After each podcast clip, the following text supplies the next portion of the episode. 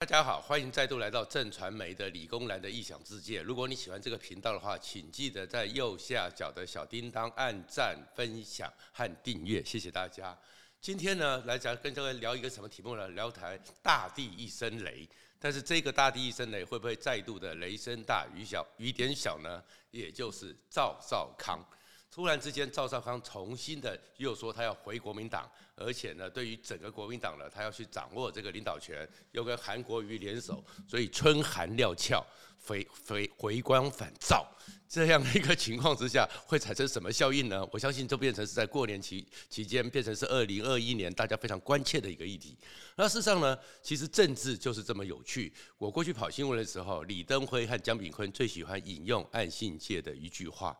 政治呢叫做寸前黑，一寸之前呢就是一片黑暗，谁都不知道有什么变化，就好像是说整个国民党呢从二零一八到现在为止奄奄一息，突然之间呢一个赵少康出来之后，罢免王浩宇之后，好像士气又大振起来，这个变化实在太多了。那当然这个关键人物就是赵少康。赵少康很多人都认得他是少康战情室在节目上，但是事实上呢，三十年前他叫做政治金童。那当然七十岁的政治金童里面呢，会让像蒋蒋万安呐这些人呢，当时可能都还未受精，都还是胚胎。所以这个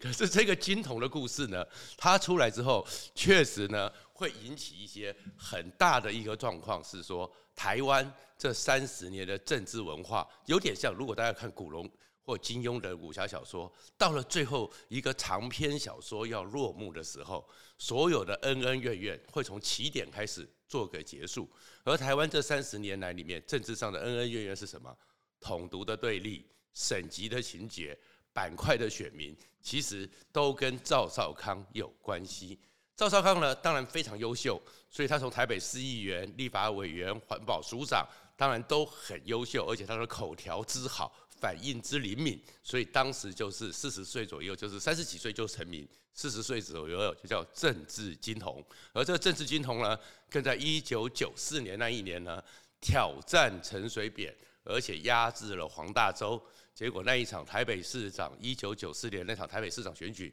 也是台湾选举史上非常热闹、非常惊心动魄的一幕。可是赵少康在整个台湾民主政治里面最大的意义，就是说他是把统独情节、省级议事，第一个从一般民间里面的想法里面公开铺路。拉到台面上来，那是一场台北市长的选举，也是台北市恢复直辖市长恢复民选的第一场选举。可在这场选举里面呢，他确实在那个，他先他相信很多人马上就从网络上现在就把他找出来。当年的辩论会里面，韩国瑜的“中华民国万岁，中华民国万岁，中华民国万岁”，原来就是学赵少康，当时也是三呼“中华民国万岁，中华民国万岁，中华民国万岁”，而且慈禧太后也是他，义和团也是他。李登辉的台独时间表还是他，保卫中华民国也是他。当时确实兴起了一大股的潮流，所以确确实实的，在整个台北市选举里面呢，黄旗飘展。当时他们呢是新国民党连线，还没正式成立新党，他们的主题歌就叫做《大地一声雷》。而当时参与的人物呢，跟大家所现在所熟悉的王炳忠都不太一样。那个时候确实是台湾中产阶级都会精英。然后，其实我们那时候跑选举的时候，很喜欢去新党的大场子。我们不见得是支持新党啦，可是国民党的场子哦，通常年纪是比较资深公民一点。那民进党那时候还充满了悲情，所以呢，其实当时的新党场子是最好看，因为很多辣妹都在新党，所以我们很喜欢去新党场子，怀很记得那些 那样的一个场子。可是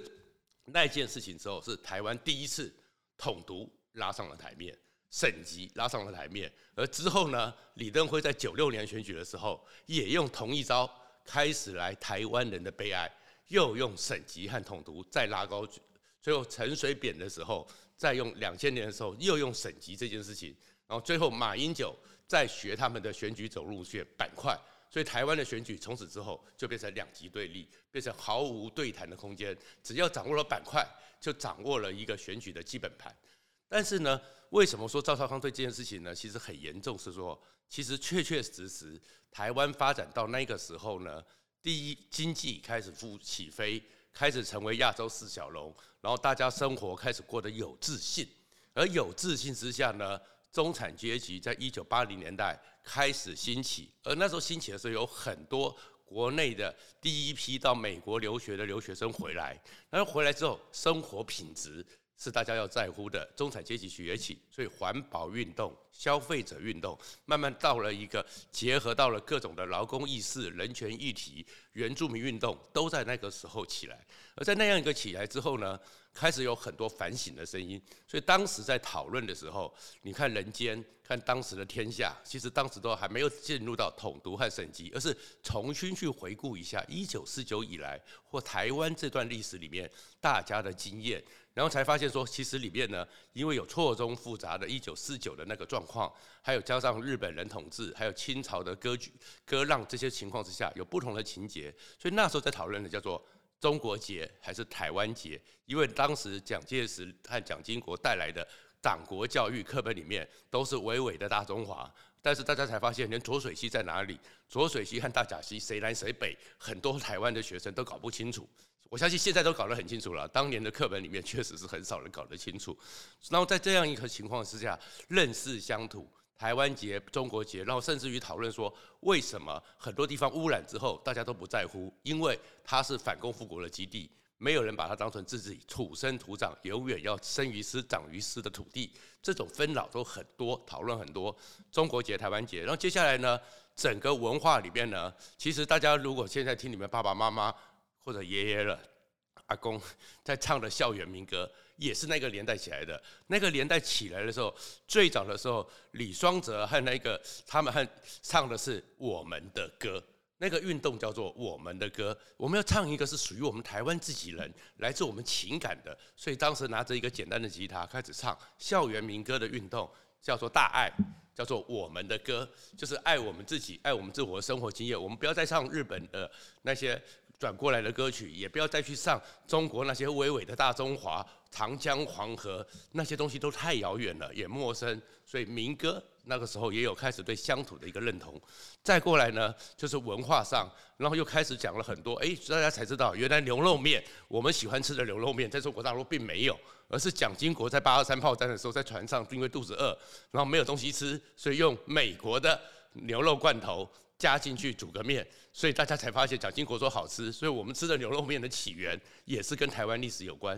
所以台湾才开始发现说台湾很特别，台湾有过去荷兰人留下来的东西，西班牙人留下来的东西，郑成功留下来的东西，清朝、日本、美国，还有台湾自己，还有原住民，所以说变成是很特殊的一个，开始去重新的去寻根溯源，认为台湾是什么。而在这个时候，其实当时的时候，在这样一个东西本来是一个非常理智的，或情感上或重新去认识、重新去醒思的一个运动。所以那时候，雾峰林家出身的台湾省文献会主委林恒道讲了一个总结，基本上是大家很认同的，就叫做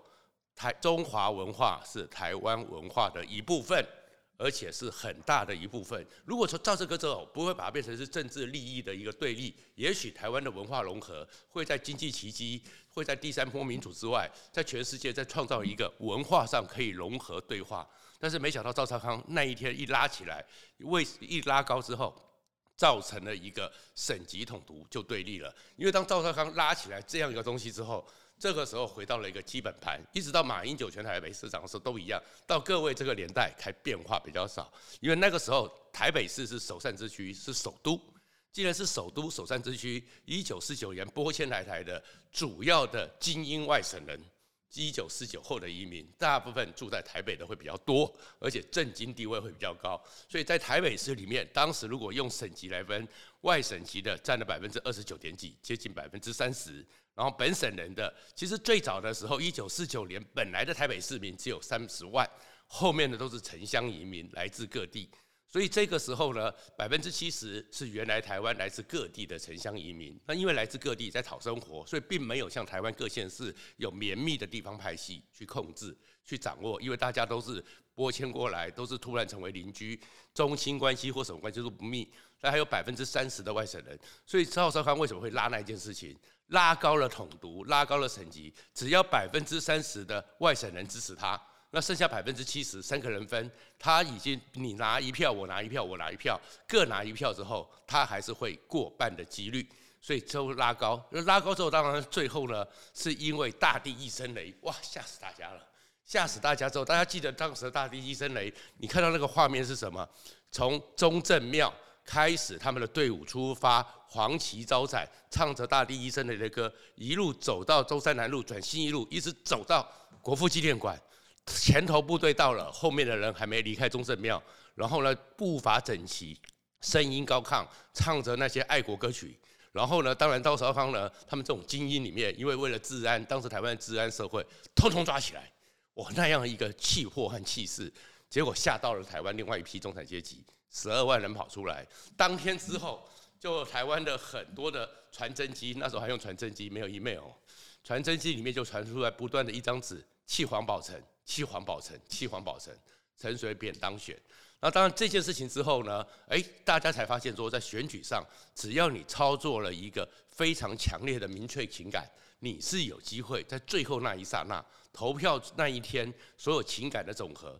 这个时候，所以李登辉开始在选总统的时候，开始有了台湾人的悲哀。当然，他也赢了。那陈水扁呢，后面一直在反省。包含其实马英九那个时候在选的时候，他认为他会输，就是百分之二十九的人都给了马英九，马英九投几款丰厚，陈水扁拿了两票，马英九拿一票，陈水扁还是输。可是这样子，陈水扁台北市长输了以后呢，最后为什么会振奋起来选总统？因为百分之七十的台湾，在整个台湾里面，外省人百分之二十，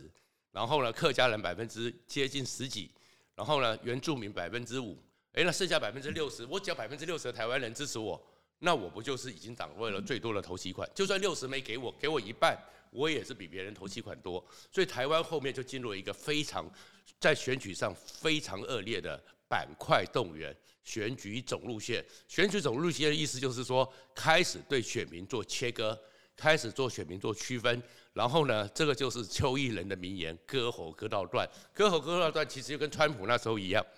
川普那时候把美国选民分成三十二种。三十二种之后，找这三十二种，他们一定会对立的议题。然后呢，这个对立的，然后所以我把它对立之后，你喜欢我，你不喜欢我，你喜欢我，不喜欢我，最后总合起来我就赢了。然后国民党面对陈水扁，面对民进党，荡漾了一个选举总路线，完全溃败，没有控制，没有战争的能力。宋楚瑜也败，因为宋楚瑜以前台湾省长，他走透透，但是走透透加上那个很多的预算那种方式，他是打有资源的战，跟这个省级情节拉起来还是不如。那至于连战就更不用讲了，就国民党这时候又出现了一个人，那个叫金溥聪，金溥聪完全学了陈水扁这一套，所以在用马英九也用这个板块，所以蓝绿对决从此之后成为了台湾的宿命。那这样一个宿命呢，今天赵少康三十年后再重新出来，那其实就代表着是我们刚开始看武侠小说第一章、第二章的时候，两个历史、两个两大门派有很多恩怨情仇。然后中间缠斗了数十年，传了好几代之后，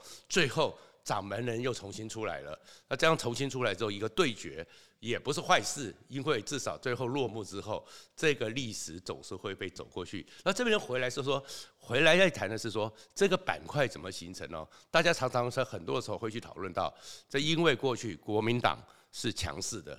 国民党在威权的时候，所以很多台湾人的悲哀、台湾人的处境不能讲妈妈的话，这些状况。可是其实赵少康还有韩国瑜，他们这群人为什么也可以带出来一大批的力量？因为这是另外一群，其实从当年的两百万，加上他们的子孙，加上他们特殊的社经地位和整个的被关在一个眷村和他们特殊的文化里面，也形成了一个强烈的感觉，造成他们的一个凝结。所以，也许有一天我们总要去面对这个东西，才能够让台湾不再这么的对立。其实这群外省人呢，很特殊，很特殊是什么？他们呢是充满了亡国感，但是后来又充满了失落感。可是，在他们成长过程中，尤其是赵少康这一批战后婴儿潮，到我这个一九六五年叫做团块时代，就是我们前面这一批战后婴儿潮呢，他们又有非常坚定的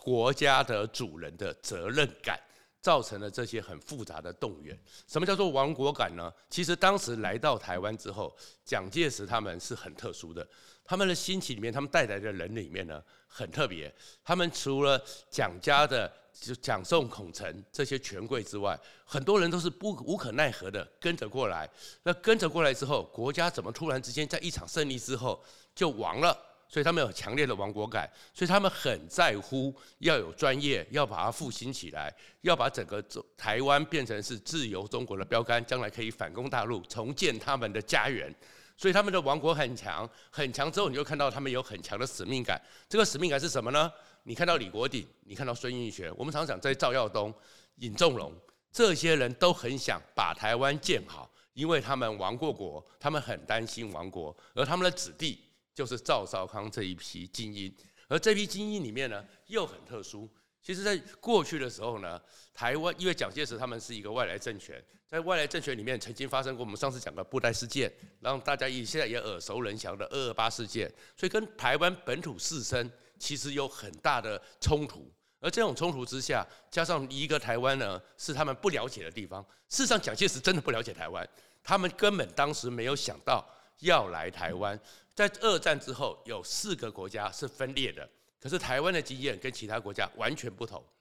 德国会分裂，是因为俄军、苏联往前进攻，让美军往盟军进攻，最后双方会在柏林这边画条线，那是因为在打希特勒的时候，各自军事上占领的地方。而整个北韩、南韩三十八度线，或者是南越、北越十七度线，那个是因为当时冷战起来的时候，美苏对抗全势力范围，所以由列强所划分的。而台湾很特殊，台湾跟两岸跟中华人民共和国是内战，而这个内战是打到最后，打到国民党溃败之后，来到了一个国民党先前也没有统治过，甚至不了解的地方，叫做台湾。而这样的一个状况是一个内战状态，所以这个四个国家的分裂状况不同，所以想说，因为它其他三个国家有在那边谈啊统一或什么的，台湾一定有没有？因为它的状况完全不一样。而台湾又特殊在哪里？当年呢，是因为李那个慈禧太后问李鸿章为什么要割台湾？花不香，鸟不语，瘴癘之地。所以其实中国对台湾是把它当做化外的，因为中国是个黄土地，它是一个大中原的陆体陆权的概念。可是再下来一个状况是。接下来的一个状况是，台湾呢又被日本人统治了四百年，而四五十年，而这五十年里面，日本呢，台湾的基本的现代化，包含台湾的基础建设，我们现在所有的铁路的规划，所有的是河川治理，所有农田的制度，农田水利会都是日本人建立的，现代化包含灯，包含电，都是日本人建立的，所以在日本人的压迫之下。虽然很多人可以讲出很多故事，但是也有很多时候感到日本人的秩序和日本人带来的现代化，这复杂的情节纠缠在一起。而蒋介石根本没有了解台湾。蒋介石当时呢被共军一直打打打，徐蚌会战败了以后要往哪里去？他们在开会，开会的时候在讨论是去四川，还是去云南，还是去海南岛，或者是往新疆跑，继续的连续八年抗战，找一个复兴基地。坚决的抗战到底，最后是一个人，就是文化大学的创办人张瞿云，他后来也是当过教育部长。他跟蒋介石讲说，去台湾，当场全部傻眼。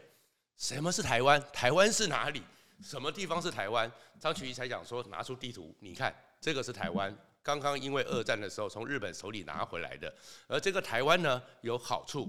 第一个好处是什么？有天险，台湾海峡这么宽。以中国的力量，中国共产党解放军的力量，他要渡过台湾海峡，比渡过长江难数百倍，也比渡过英吉利亚海峡难数百倍。第二个呢，台湾呢太好了，太好的原因是因为台湾呢有稻米一年三熟，因为台湾的这个地方，日本人从嘉南大郡开始的农田水利的改变，台湾的粮食是充足的，所以在张瞿瑜的建议之下。蒋介石最后选择来了台湾，可在这样一个情节之下，他们有没有想要回去的念头？有。他们的赵少康他们这一批外省精英有没有想要回去的念头？有。可是来到台湾之后，面对台湾人这个时候又有二二八八的情节，又有过去的状况，他们觉得也没有安全感，没有安全感，所以设立了眷村。其实大家有兴趣去把过去，因为现在眷村都改建了，把过去的地图拿出来看看过去的老眷村、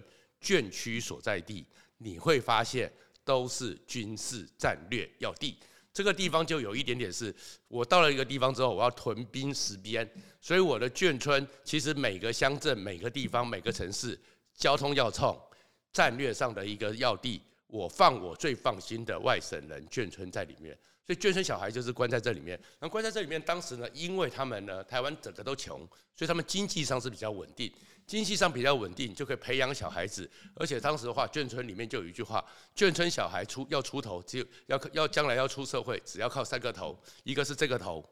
另外一个是拳头，另外一个是舌头。这个头是什么？就是你要好好用功读书，你头脑好，你考上大学，因为他们是军公教子弟，因为他们的薪水稳定，虽然饿不死。但是也发不起来，但是他们有稳定的教育资源，可以让他们好好读书。那另外一个你没办法，你就是靠你的拳头好好打拼，去读军校，或者是陈其礼、竹联帮这种东西，用他的拳头打出一片天下。再过来就是舌头，最早讲舌头呢，是说因为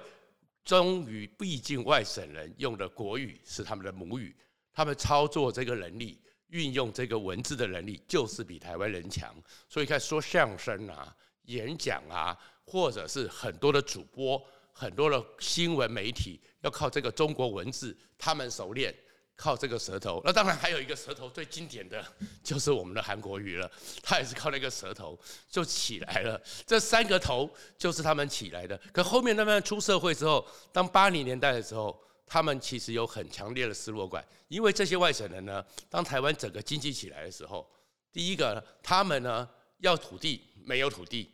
要存款没有存款，做生意没有脉络，因为他们当时大概都是进入军公教、进入国营事业、进入中油台电，或者是一些大陆拨迁过来的这个状况，要么就进去做官，他们呢就不觉得自己。好像在这个社会里面有机会，因为其他的亲戚拉亲戚，你看我们台湾的这些富人都在那个经济起飞的过程中，台塑啊、蔡家啊，都有很多状况。那种富豪，那他们永远只能做人家的打工仔。可是事实上回来的时候，像赵少康这批人呢，他们其实是精英中的精英，因为在他们那个年代里面，相信。他们只要有专业，他们就是国家主人。大家想过国家主人这种概念是什么？如果有看韩剧，不管是善德女王还是花郎，他们就是那群花郎，就觉得说我从小到大接受国家的培训，接受国家的训练，将来国家的责任就在我身上，所以他们对国家的一个想象，而且他们相信的国家是因为他们是受过专业训练的，所以他们一定是要去带领这个国家，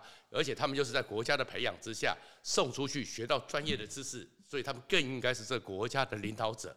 所以像赵少康，像他们新党的这一批，其实回去的时候，那个时候蒋介石因为在中国大陆的时候吃过亏，大学生都反国民党，大学生都信共产党，所以等着蒋经国开始弄到救国团的时候，他们突然发现一个伟大的机会来了。这个机会是什么？就是大学生的精英。所以现在大家是比较没听过，或者是什么？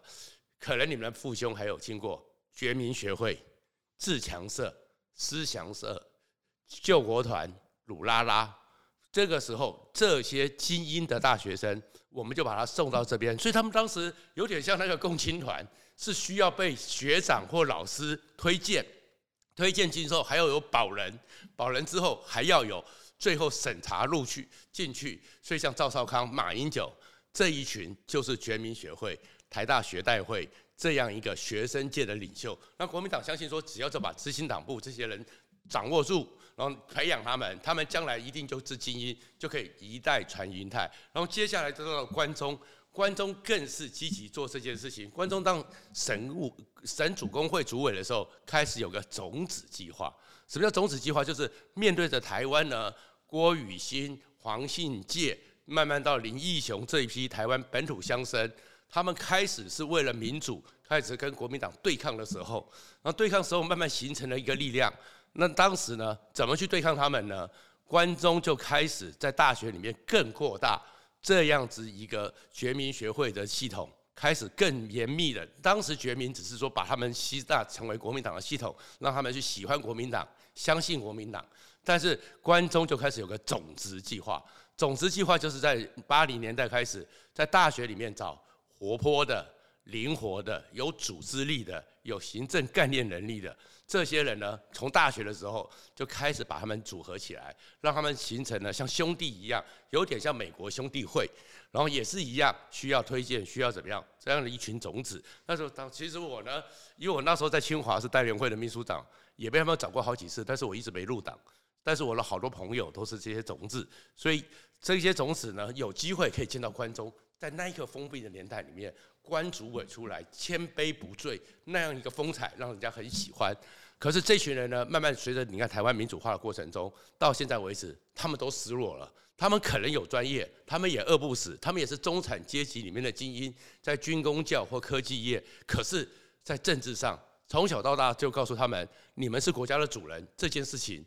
他们很难确认，因为在那个板块之下，他们很难确认。另外一个亡国感，强烈的亡国感，这个中华民国会不会被改名？他们很强烈的一个怀疑。所以赵少康抓住了这个潮流，拉起来了这个潮流。那现在是韩国瑜失败了。韩国瑜找了赵少康，又再重新来了。当然我是开个玩笑讲了。历史上哦，有没有少康中心哦？其实夏朝不是信史，到目前为止没有挖掘出真正的证据。而《太史公夏本纪》里面只有讲说太康传给中康，中康传给帝相，帝相传给少康，也没有少康中心。那是后来是《东周列国志战国策》里面讲出了少康中心后裔韩卓的故事。有没有少康中心？真的不知道。所以少康能不能中心不知道。但是历史上，这是我最喜欢讲的。赵国、韩国、哦、拉了赵国下水，就是上党之战，把结果呢用上党诱了赵国跟韩国站在一起，最后出现了一场战争，叫做长平之战。而长平之战呢，赵国最后呢非常惨，被白起坑杀四十万。希望国民党要想清楚，不要来再一次长皮之战。好，谢谢大家。